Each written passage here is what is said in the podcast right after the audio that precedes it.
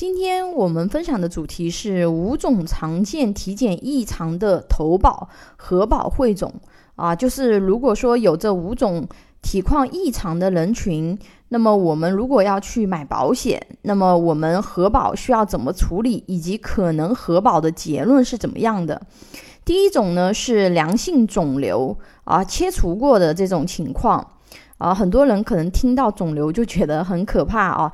其实很多小的肿瘤啊，很多人其实都会有遇到过这种情况啊，小包块。那如果说是这种切除过的情况呢，一般人工核保呀，需要提交你所有的诊断手术报告啊，以及这个病理报告啊，就是你这个肿瘤会拿去做病理报告的。那么病理报告是良性且恢复情况比较好的话呢，一般两年以后就可以投保健康险了。一般健康险呢就包括重疾险和医疗险。啊，第二种呢是乳腺增生或者是乳腺结节啊，这两个也是很多女性都会有的问题。如果是单纯的乳腺增生呢，问题其实不是很大的啊，大部分医疗险和重疾险都可以通过啊，能够投保的。啊，如果是乳腺结节的话呢，那我们就要看乳腺结节的分级和描述了。现在很多女性也都有这个乳腺结节啊，很医生是说没有关系的啊，我们只要说呃遵医嘱，定期复查观察就可以了。但是买保险的角度来讲哦，因为核保的尺度跟医生的尺度它是不一样的尺度啊。就是我们如果买保险的话呢，这个是需要去告知处理的。如果我们以重疾险为例的话呢，核保宽松的产品，乳腺结节如果是在一级、二级啊，少部分产品的话呢，它可以标题承保。如果是三级结节，那么核保结论呢，一般是除外乳腺承保。超过四级可能就会被拒保了。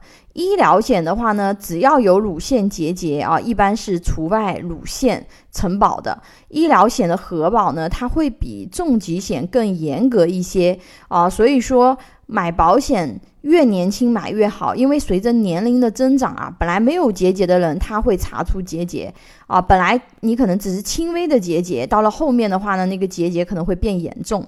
第三种，我们说说心脏病啊，这种情况啊，因为相对来讲还是属于呃比较严重的一种情况了啊。嗯，保险公司对于心脏病患者几乎是零容忍啊，基本所有的保险公司对于有心脏病的人群啊，它都是拒保的啊。第四种呢，我们来说说甲状腺结节。甲状腺结节啊也非常常见啊，而且男性、女性都很高发。甲状腺癌理赔在理赔报告里面啊，男女比例都很高啊。一般我们如果从就医角度的话呢，也是你查出结节，只要你不是特别大，一般遵医嘱啊，定期复查观察就可以了。但是我们买保险的话呢，要根据结节的分级和描述情况进行核保。新规以后呀，各家保险公司对于甲状腺结节核保严了很多。重疾险的话呢，有甲状腺结节的，基本都是除外承保的核保结论啊。只有非常少的保险公司会根据分级和描述给出标题承保、加费承保或除外承保啊。结节超过四级的可能会被拒保啊，这个大家注意一下。医疗险的话呢，也是一样的，只要有甲状腺结节，一般是除外甲状腺承保。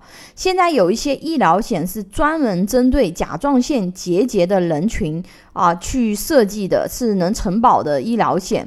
有需求的朋友啊，可以给我留言咨询啊。第五种的话呢，是脂肪肝。因为脂肪肝与冠心病等代谢综合症有密切的关系啊，所以如果是脂肪肝的话呢，并且你同时存在其他的健康问题，风险会更高啊。保险公司通常呢会通过 GGT。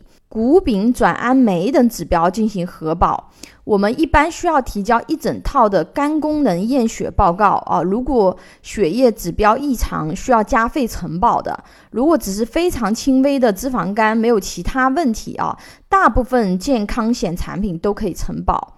脂肪肝这种情况啊，其实是可以通过运动减少脂肪的啊。毕竟买保险嘛，我们只是对冲经济层面的风险，和汽车的安全气囊一样，最好的状态是配置好保险，但是我们用不上它啊。因为我们公司呢是一百多家保险公司的产品都有，不同的保险公司对于核保的宽松尺度还会有一点点差异，所以体况异常的朋友啊，可以联系我，我可以帮你看一下是否能够有保险公司去承保。因为买保险这个事情，它其实是一个双向选择的过程。当然啦，如果你是标体的话，那是最好的啊。那这种情况，我们只要去选优质的产品就可以了。